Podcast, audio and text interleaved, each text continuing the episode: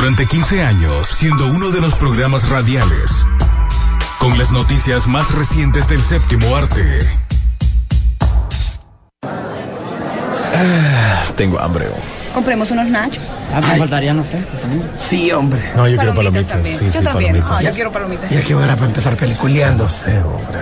Espérate, cállense, cállense. Miren los anuncios.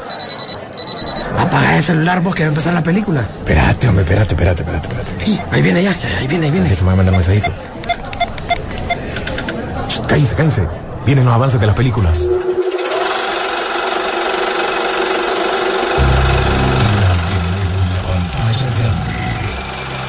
Rock and Pop Interactivo presenta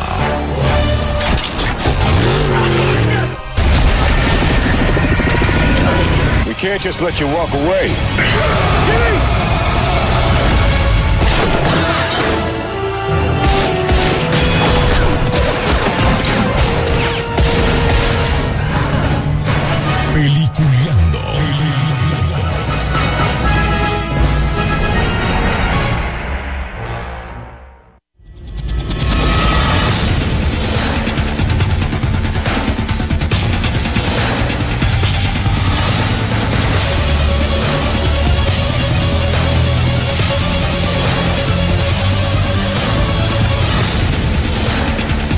Buenos días, señores. Bienvenidos. Esto es Peliculeando aquí en el segmento de Rock and Pop Interactivo para chequear todas las noticias que han pasado durante la semana en el séptimo arte. Pero mejor darle la bienvenida a nuestros compañeros desde Estados Unidos, nuestro querido compañero Juan William Vega. ¿Cómo está, William?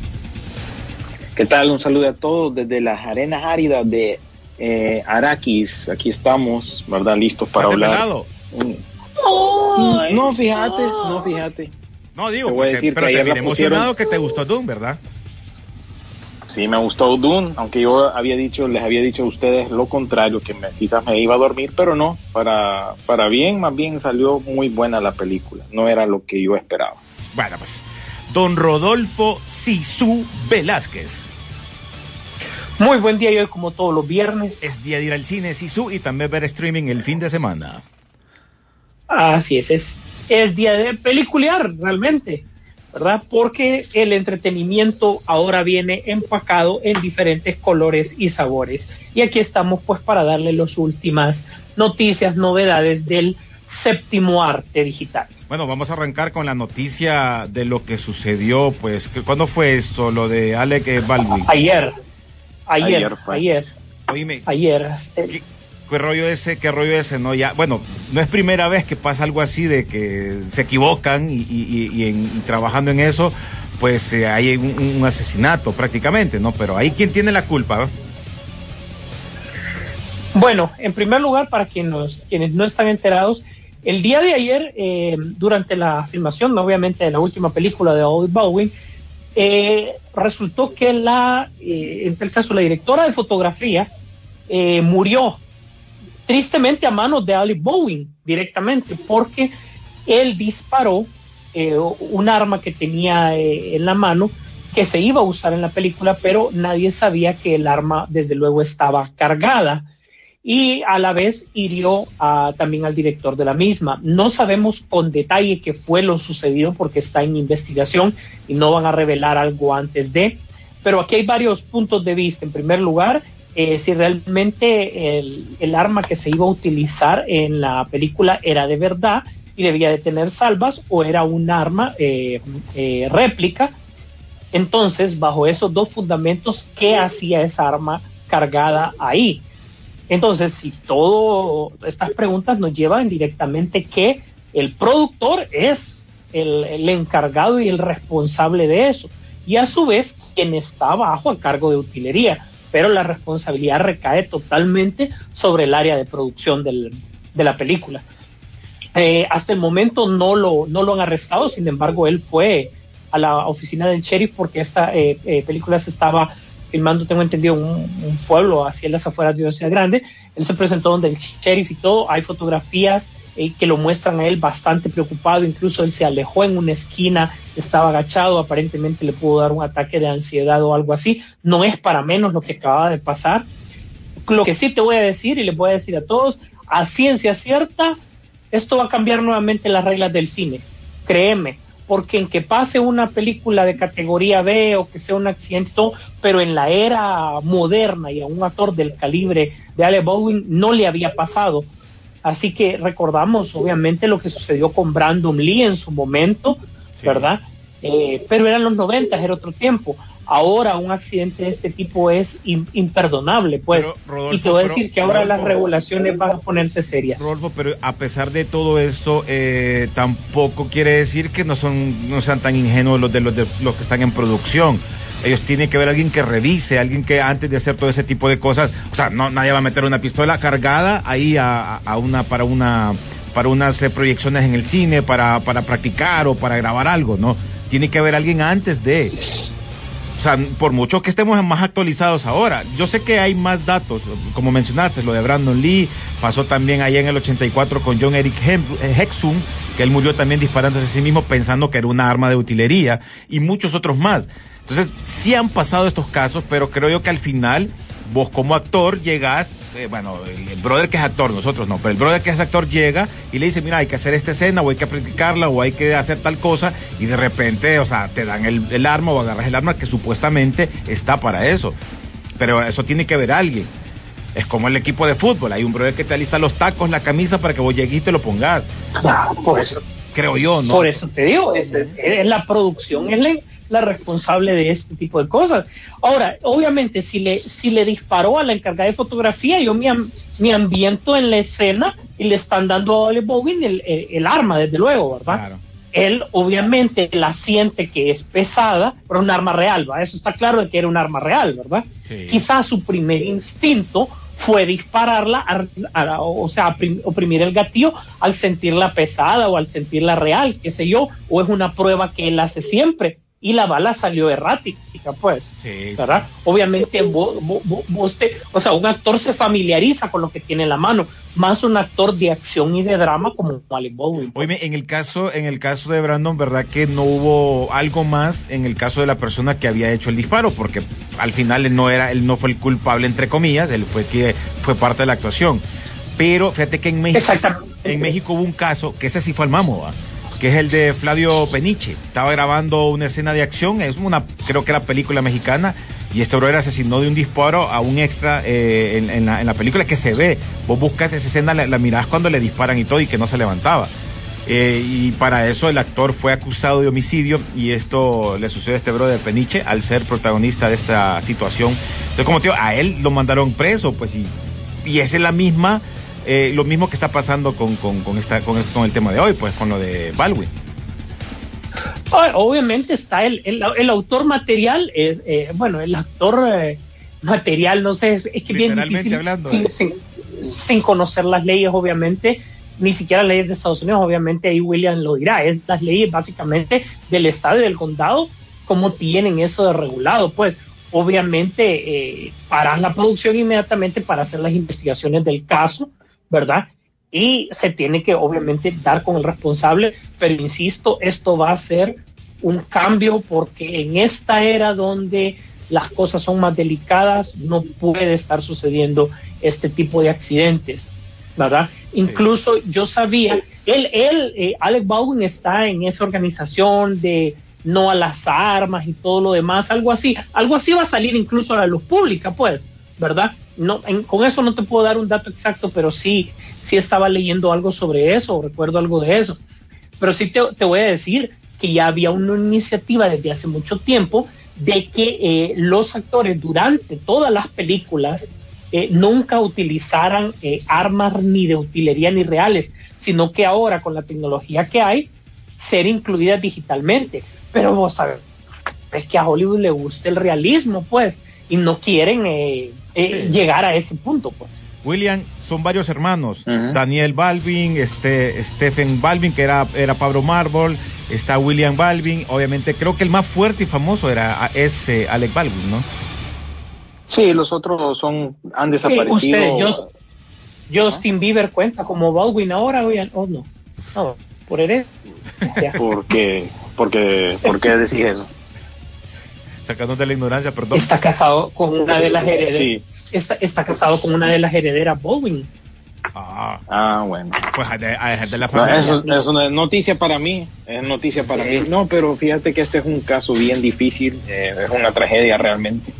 Y pues ahora a- a tomar en cuenta todo lo que ya han dicho ustedes dos y ver cómo cuál es el resultado de la investigación al final, ¿no? Porque hasta este momento no sabemos. eh, en el caso de The Crow, eso fue algo que tenía que retirarse, pues un, un cartucho falso que no se retiró y que en vez de ser reemplazado o chequeada la arma, eh, ese proyectil fue lo que terminó eh, matando a Brandon Lee en su ocasión.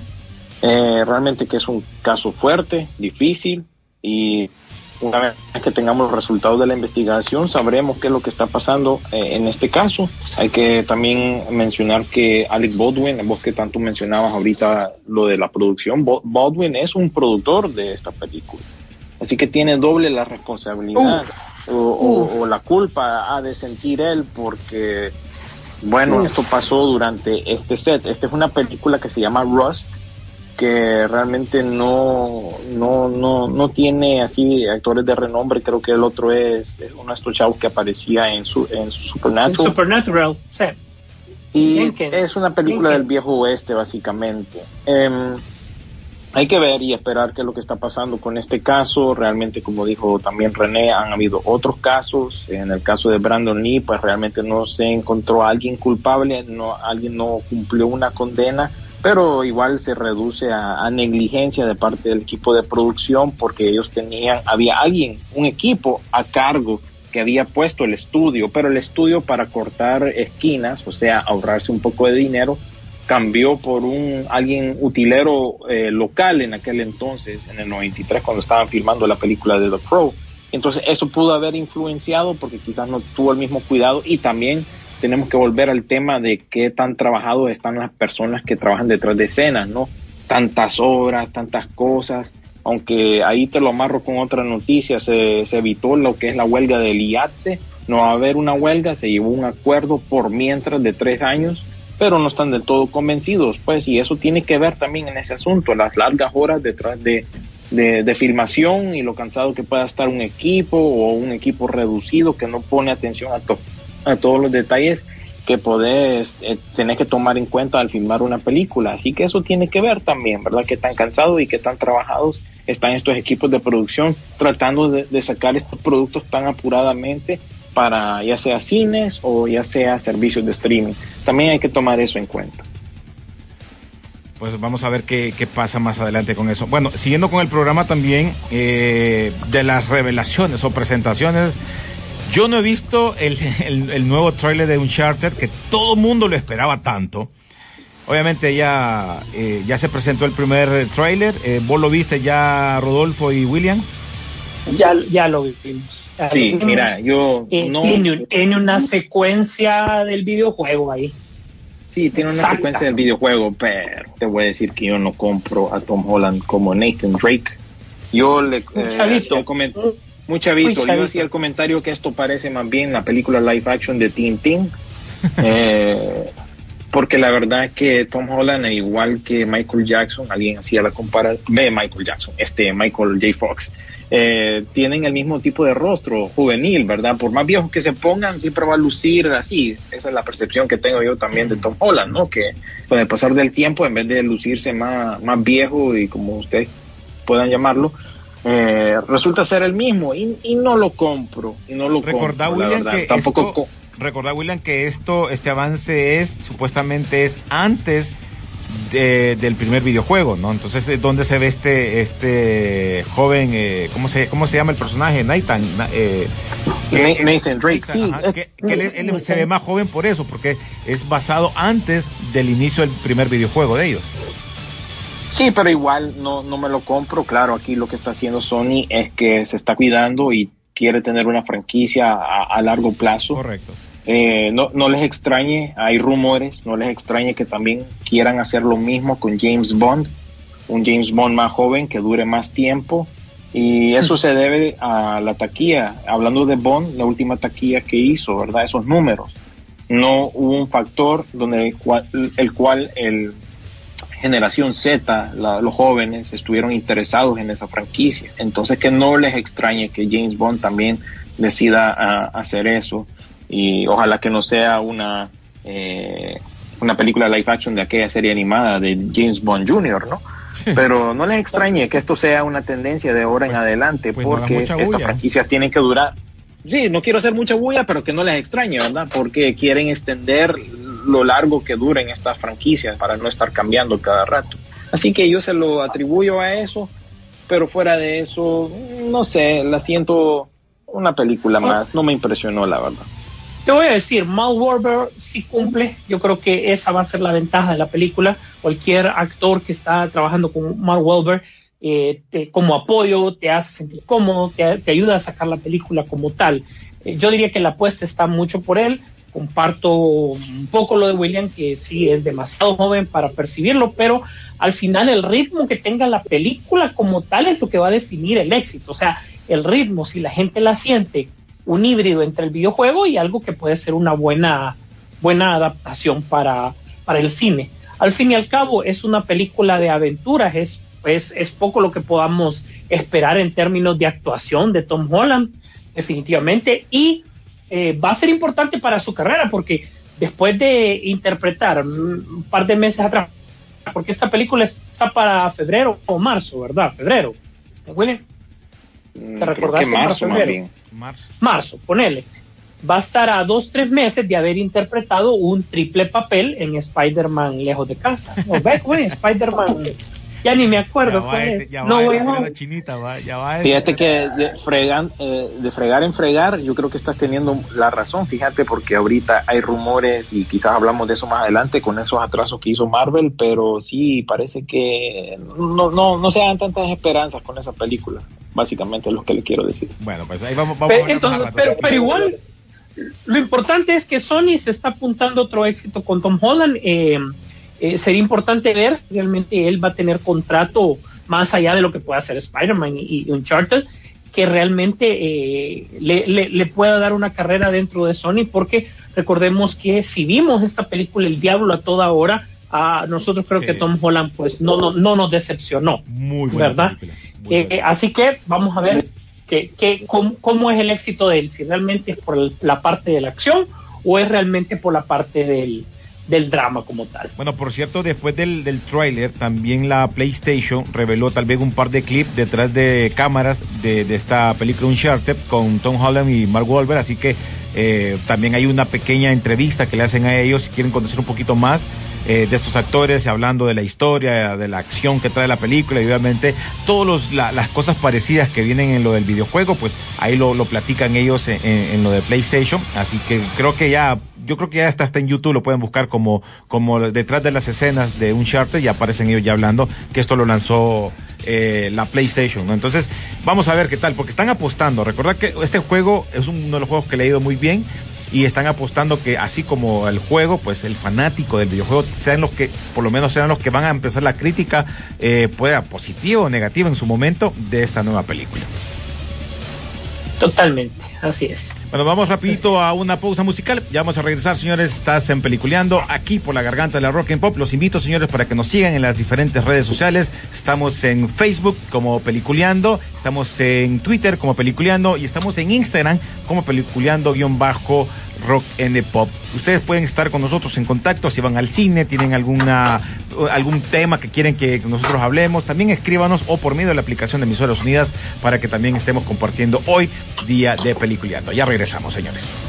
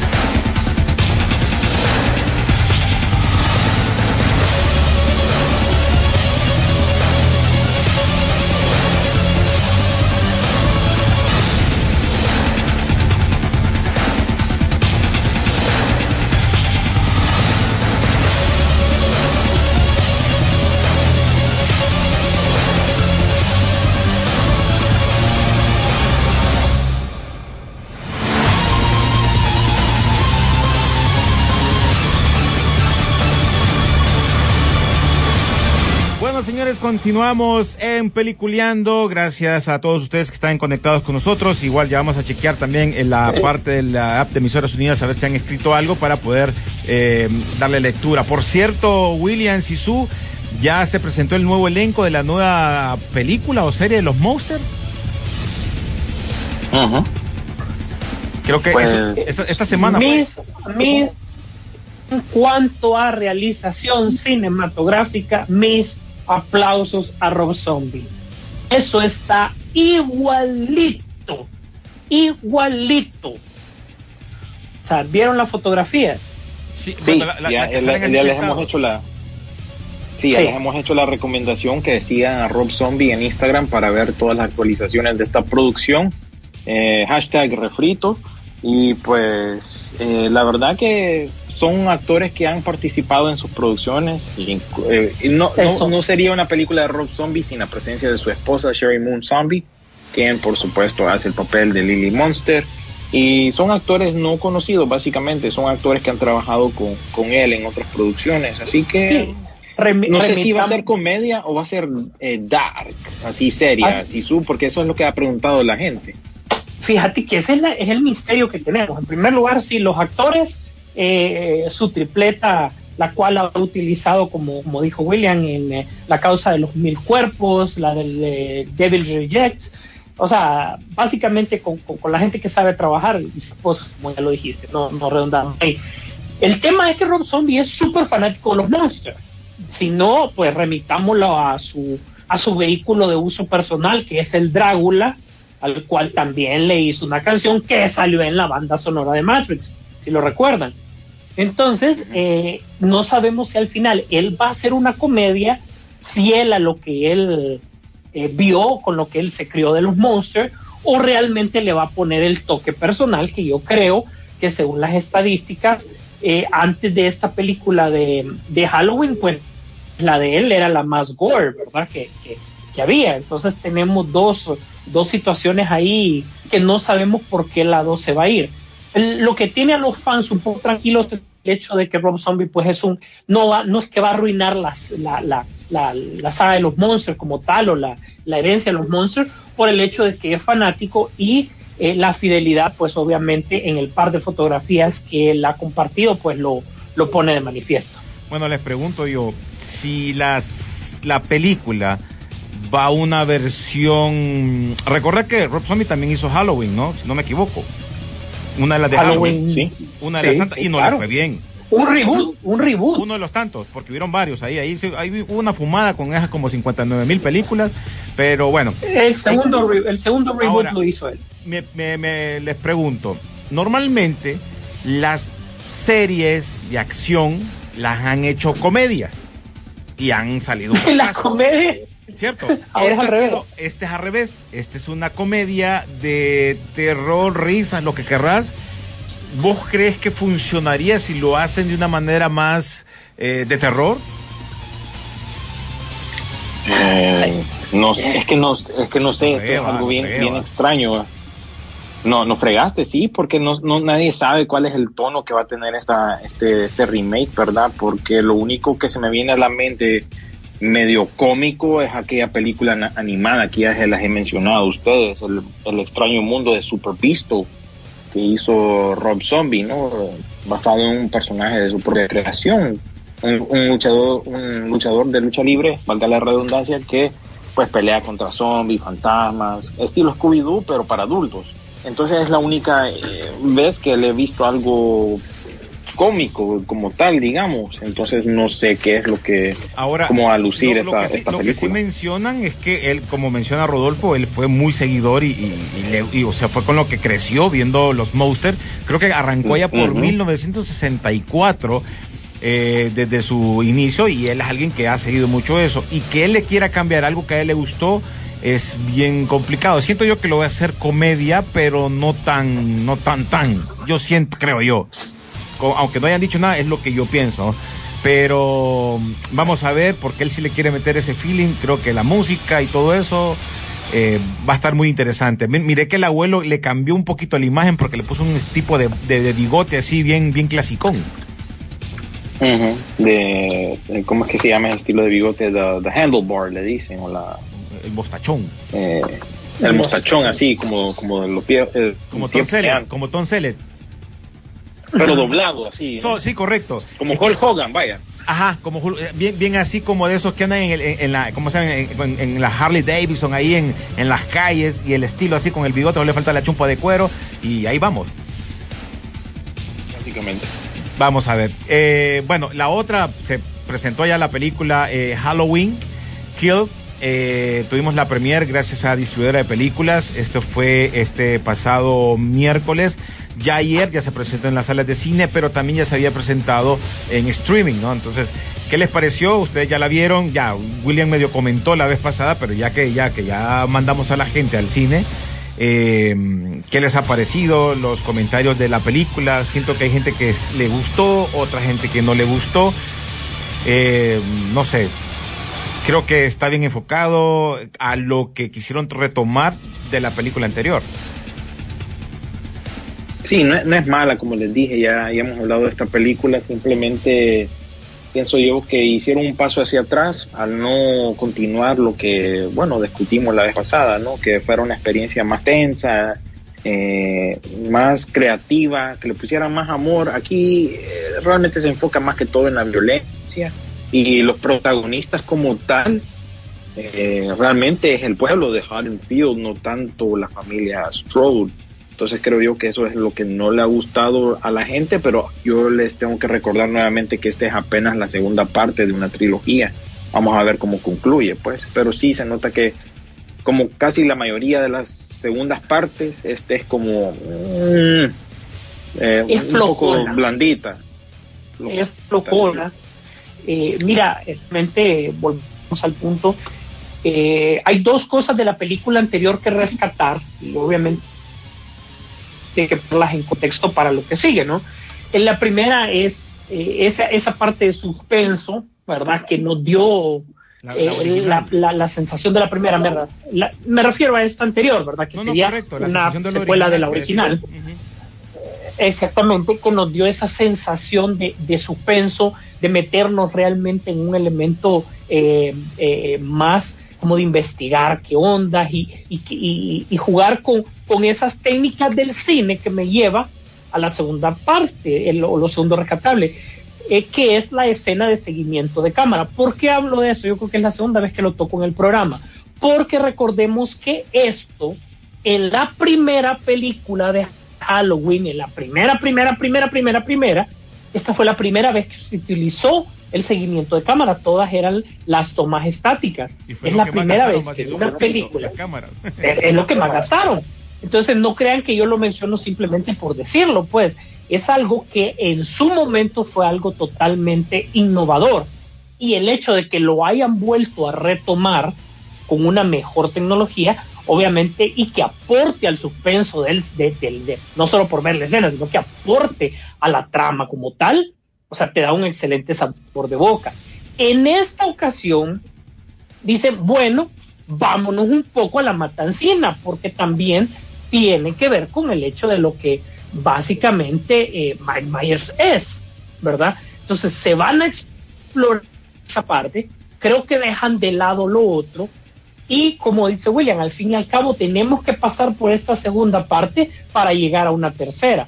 ¿Qué aporta esto a la mitología de, de, de Halloween como tal, de esta nueva trilogía? Pues que es un asesino en serie, etcétera, etcétera, y que también puede- tiene la capacidad de atormentar no solo a una familia, sino que también a una comunidad. Así que vamos a ver de cara a la tercera estas dos cosas cómo se unen, pero vamos a tener que esperar seguramente hasta el 2023 para ver la continuación de lo que es Halloween. Fíjate que esta No, sí, película. el otro año. el dijo. otro año. Mira, esta ¿El otro año? Sí. Quiere, Sí, quiere sí, decir que la sí, filmaron sí. seguida, po. Quiere decir No, que no, la correcto, filmaron no seguida. la filmaron seguida, porque ellos querían hacer eso al principio y ellos mismos lo mencionan, pero no como que no, no funcionaba la idea que ellos querían, pero sí, lo que vos acabas de mencionar es cierto, es, fue una de las ideas que ellos tenían, dejarla ya grabada para la, para la siguiente, pero no la, no, la, no la grabaron así, en una entrevista ellos lo mencionan o, o- o en- so- a que hablan sobre eso.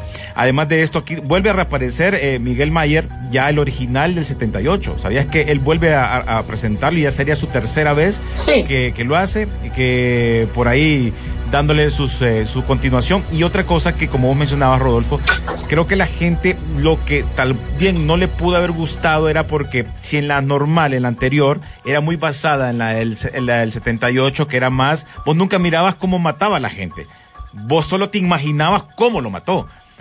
Ahora en esta sí, en esta brother aquí no andaba con casaca, va aquí y, y otra de las cosas. Directo. Sí, no, correcto. Y otra de las cosas era que la gente estaba como que molesta porque decía, no, pero es que ahora es que es un superhéroe, ahora es un, tiene superpoderes, ahora nadie los puede matar. Pero también creo que hay muchos guiños. eso cosas- principio. sí, y hay muchos guiños y muchas cosas que a pesar de que esta película tiene que ver con la original y la anterior, y ya las demás que se habían puesto eh, no tienen nada que ver, pero agarran muchas cosas de eso. Recuerda que en algún momento lo habían, había una de las tantas películas que hicieron de esas reediciones o de, de, de Halloween, en una que unas brujas le hicieron un encanto al niño para que él tuviera fuerte, que no lo pudieran matar ni nada de eso. Ya posiblemente quieren sacar como que ciertas Sí. cosas de ahí, que son cosas que el Ahí mismo es- público se mete a ahí- rollo. sí, ahí es donde la franquicia, sí, ahí es donde la franquicia se te, se te muere con esas ideas hasta ligeramente absurdas, pues. ¿verdad? Porque muchas veces el misterio vende más o mm, no es que vende más, le genera más interés al público el misterio que el hecho de que le estés dando las cosas masticadas. Bueno, pues antes de irnos a la pop voy a leer un par de mensajes porque si ya nos están escribiendo. Dice, dicen que fue, vamos a ver, dice, dicen que fue un arma de soporte que se había llevado al set, lo que da a entender que no era un arma de utilería. Uno de, de los mensajes. Buenos días, solo como pregunta, ¿qué pasó con el actor que reemplazó a Brandon Lee? Pues él, él tuvo una carrera, no, no se le acusó de, de nada, realmente que no fue culpa de él, como decía eh, René en su, en su momento, ¿no? Que básicamente le dieron la arma, él disparó y tuvo que vivir con eso toda su vida y murió a los 64 años, pero tuvo participación en otras producciones de, de- cine y televisión, así que fue difícil para él, pero sobrevivió. Le- les recomiendo que miren bueno, es que va a estar difícil, pero creo que van a tener que recurrir a los altos mares. Eh, hay una serie documental que sacó el servicio de streaming Shutter, que es de, el servicio de streaming de miedo. Eh, ellos sacaron una serie estilo The Movies That Made Us, que se llama Cursed Films o Películas Malditas. Hay un capítulo Ay. dedicado a The Crow. Les recomiendo que miren eso para que más o menos tengan una idea qué fue lo que pasó con el caso de Brandon. ahí en esas películas malditas debería de calificar una producción hondureña que también estuvo marcada por muchos siniestros. en algún momento hablaremos de ellas.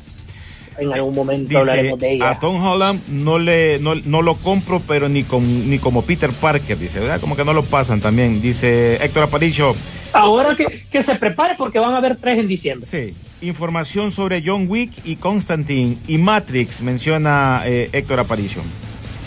Se viene Matrix ahorita en diciembre. eh, John Wick se está filmando ahorita y ya está contratado Mel Gibson para el para el Continental, solo te interrumpo, disculpa, ya está contratado Mel Gibson para la miniserie de Continental que ya va a empezar su producción. Sí, eso mismo iba a decir yo. Así que así está la cosa, ya, más cerca que nunca a The Matrix, definitivamente. Jorge León Orellana dice, un fan de Marvel unió todos los UC de, de- de lo del USM en una sola película de 50 horas. ¿Verían las 50 horas? No. Para ver a Tom No. Holland por tres, no, gracias. Dice, No. hay, mira, aquí dicen, hay que decir la verdad, la película de James Bond no le fue bien porque a un asunto se le a, eh, a un astuto se le ocurrió poner a una mujer como 007, las anteriores tuvieron un éxito rotundo. Dice, totalmente Eh. de acuerdo, nos- eh, me imagino que fue por lo que puso de, de lo de James Bond. Eh, Nieves Ortega dice, a mí también me gustó la película de Tom, dice, personalmente yo como seguidora de la saga de libros estoy bastante satisfecha. Yo soy fan de la saga, vi la película de culto de los ochentas, la cual es mala, pero tiene sus encantos, dice, y luego de la serie que hicieron en los noventas.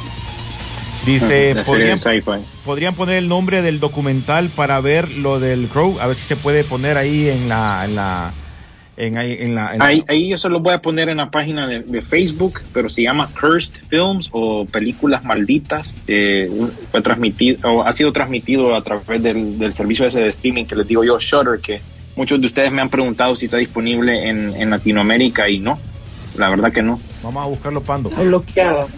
Bueno, ves, vamos a la pausa musical. Ya venimos con las noticias picadas de estos dos señores porque hay bastante para ustedes.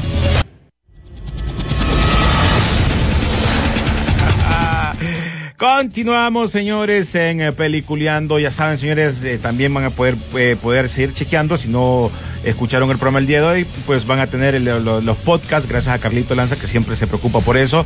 Gracias también a todos ustedes que son parte. A William también, que ahí nos deja listo todo para que ustedes no se pierdan nada del programa, de las noticias, igual lo que se viene ahorita. Pero antes de entrar a las noticias picadas, obviamente tenemos esta, una de las películas que se estrenó, que ya hemos estado hablando y obviamente queremos ver qué, opinan ustedes sobre eh, ¿no? Que ya miraron que ya la gente ya se revolvió, la gente la quería ver, eh, mucha gente ya la había visto anteriormente ya en las plataformas y ahora pues van a poderla disfrutar en el cine.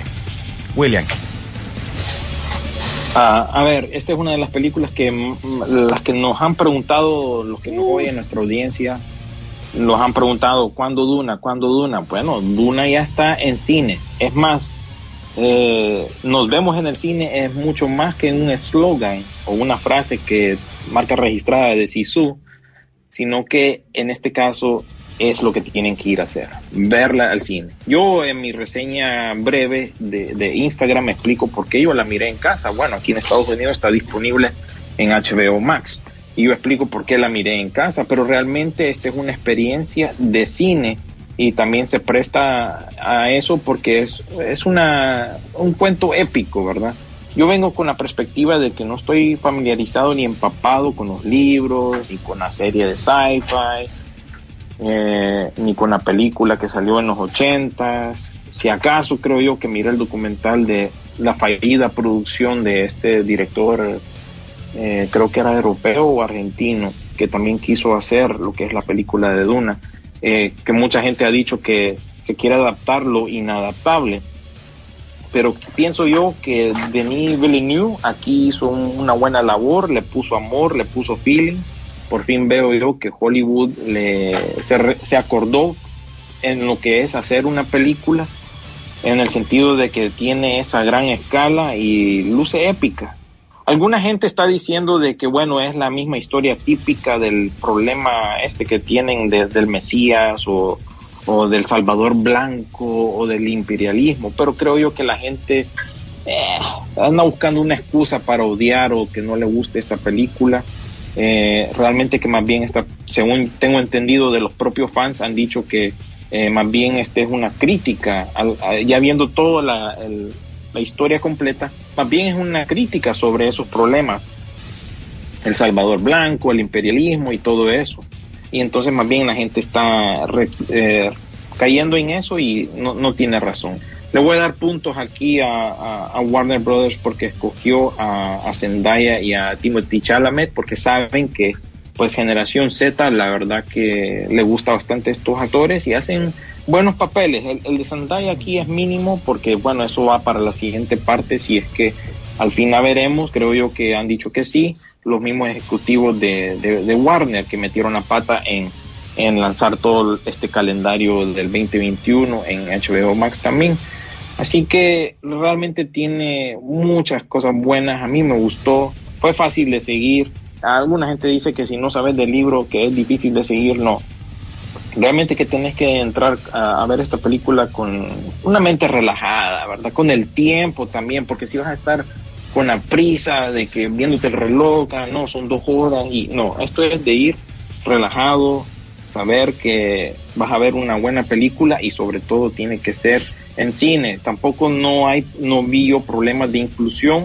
Eso realmente que es otra cosa que creo yo que la gente ha quedado traumada con las últimas producciones de Hollywood. Realmente que aquí se sienten de manera orgánica los cambios que tengo entendido que han hecho con algunos personajes. Y bueno, lo único que, mi única queja es que a cada rato nos está recordando que el personaje está viendo visiones y sueños, sueños y visiones y cosas así, y cuesta salir de ese, de ese círculo, pues. Pero fuera de eso me parece una buena película y no les extrañe que pues, no tanto en las categorías de, actores, sino que en las categorías de, producción, cinematografía, dirección, esta película esté nominada para los Oscars, aunque no creo que gane, tal, tal vez eso se reserve una vez que, que llegue a la, a la última parte de, de, esta saga, a la última película y que le pase algo al estilo El Señor de los Anillos. Así que queda recomendada, esta vez sí, definitivamente vayan al cine. No sé qué opina la Mira, gente con respecto a esta que, película. Fíjate que mucha gente, William, estaba preguntando que por qué no había escenas post-créditos, pero el mismo director lo mencionó. y él dice que durante todos los años, eh, eh, con esto de, la, de las películas de superhéroes, pues siempre han habido esas escenas post-créditos como para darte una continuación de lo que puede pasar. Y él simplemente cree que él, para, para ese tipo de cosas, arruinaría la experiencia eh, cinematográfica eh, o de lo que quisieran presentar para la siguiente. Entonces, por eso para él es como, a él no le gustan las escenas post-créditos. Ojalá que nunca le den chamba en una película de Marvel.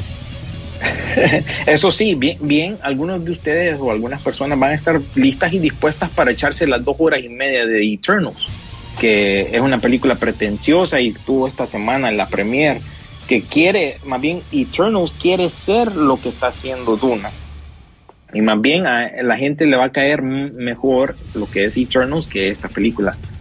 Entonces mejor denle chance a, lo, a lo verdadero, a lo que inspiró tantas eh, propiedades de la cultura popular, que creo yo que lo, ha logrado, lo ha logrado. Así que aquellos que más bien tienen reservas y que alguien que se van a echar los Eternals y esas dos horas y media de puro relleno, ¿verdad? Así que denle chance, porque vale la pena esta película. Mira, aquí, rapidito antes para que nos, nos den las noticias, Delmero eh, Osejo dice, en lo personal eh, me gustó mucho Dune, dice, pensé que sería un mal refrito.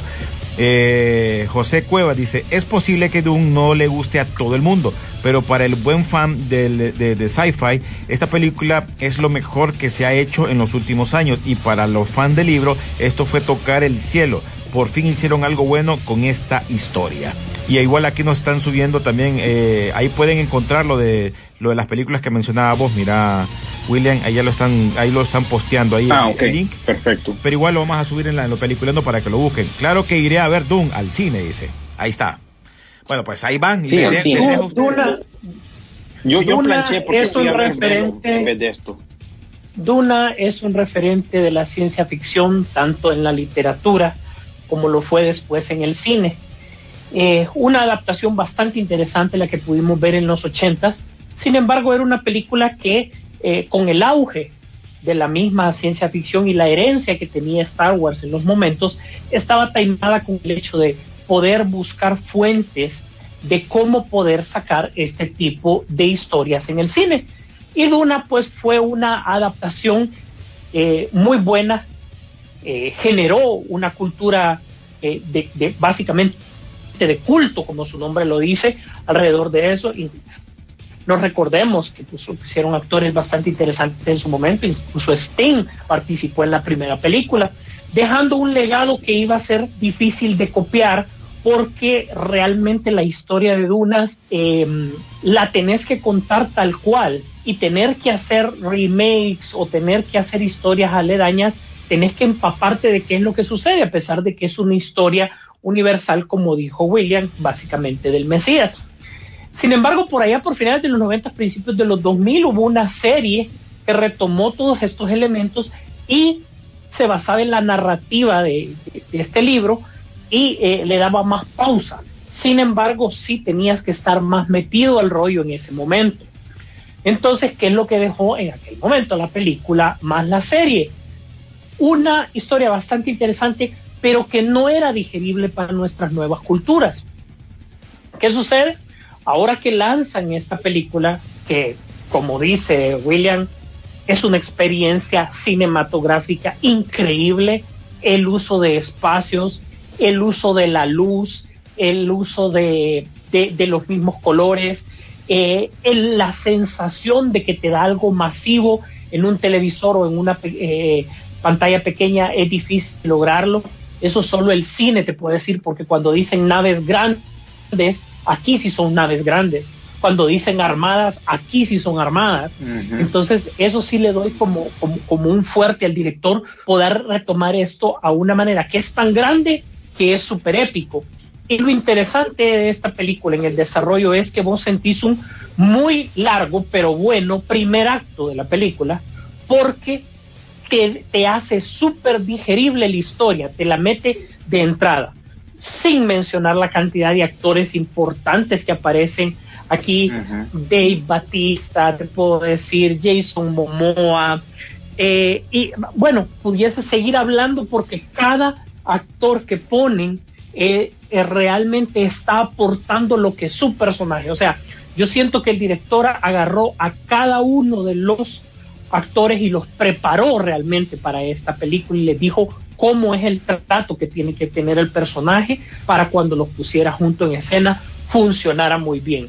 Lo que a mí me gusta de esta película es que vos entendés el conflicto lento, seguro, mientras vos disfrutás lo que él te pone alrededor. Es un lento bonito, porque estás descubriendo el universo que alrededor de, si no me equivoco, fueron tres, cuatro planetas los que te mostró.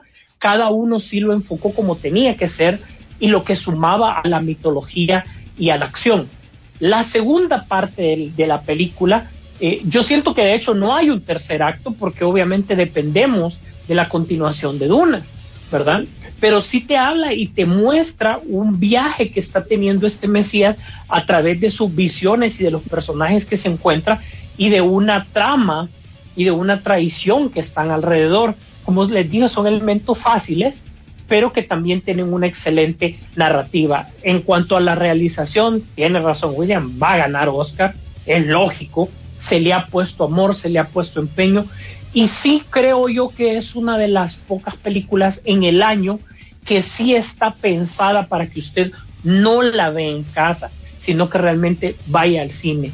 A mí me daría eh, y tristeza ver que no triunfara, porque realmente si estas son las ideas de este director, por favor, denle más trabajo. Porque aquí si dijeron que gastaron 200 y pico millones de dólares, se nota que lo gastaron, están bien invertidos y eh, eh, sí realmente hace que la historia sea muy buena. Es una película que, tienen, que tienen que ver y sí realmente podemos hablar mucho más adelante, sigamos esta conversación a través de las redes sociales, porque sí Duna creo que va a marcar tendencia durante todo este fin de semana.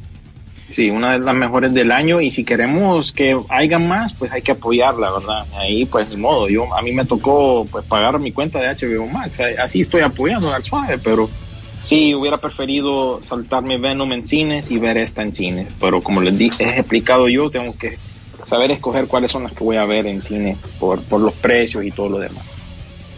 Bueno, pues no sé si quieren, desde las, eh, en la despedida, decir algo rapidito, porque si ya no estamos pasando un poquito el tiempo, eh, con, no sé, si te mencionas las noticias rapiditas, los refritos de la semana, y, igual... no, no, no es refrito. Si quieren incluir, pues eh, Hellraiser va a tener dos proyectos al simultáneo, uno para HBO y uno para Hulu. El de Hulu es donde escogieron a la mujer, eh, a la mujer protagonista. Trailers, por supuesto, The Batman, que no hablamos, pero todo eso quedó en nuestra cobertura de DC Fandom. Casa Fantasmas también estrenó un nuevo eh, trailer, un trailer sobre la vida de Lucille Ball de la serie I Love Lucy. También se estrenó con Nicole Kidman esta semana, Cowboy Viva, también Clifford, el gran perro rojo la nueva película de Gal Gadot, Dwayne Johnson y Ryan Reynolds, Red Notice, que se nota que esta es una película sin alma, miren, ve.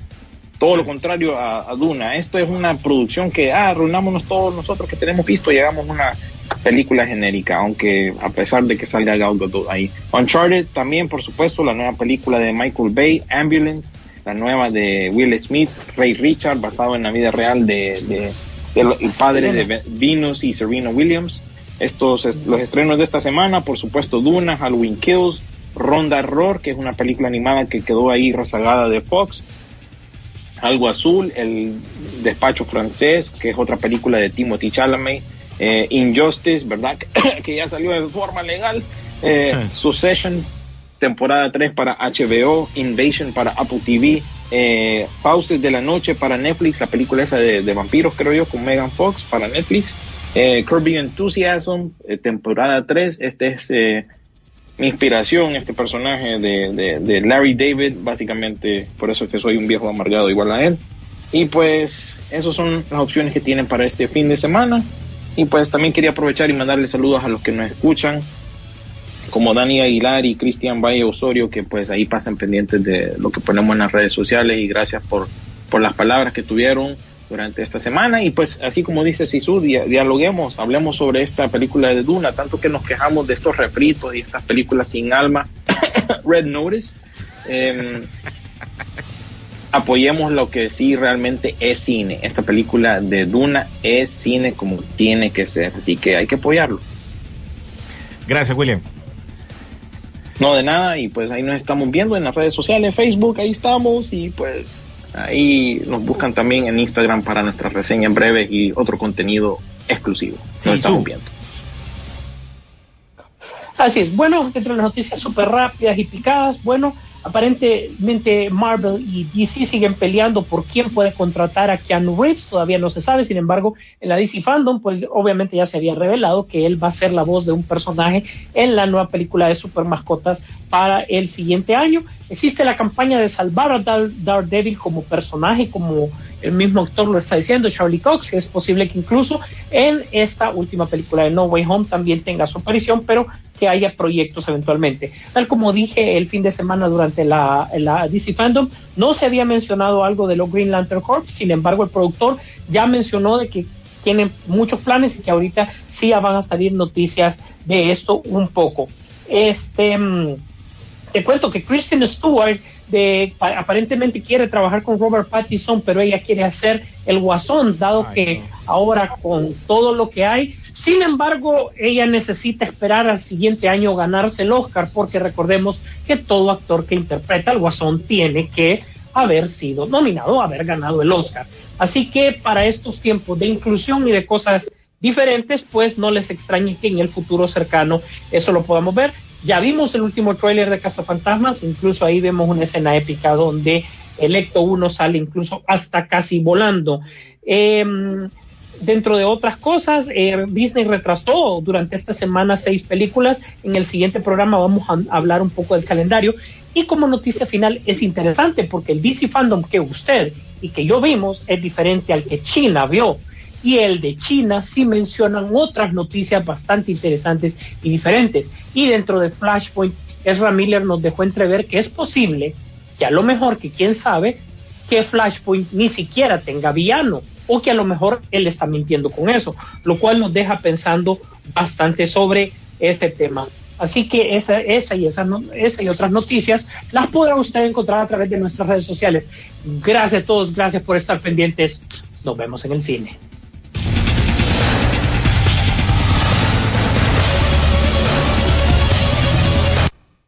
La pantalla grande espera por ti.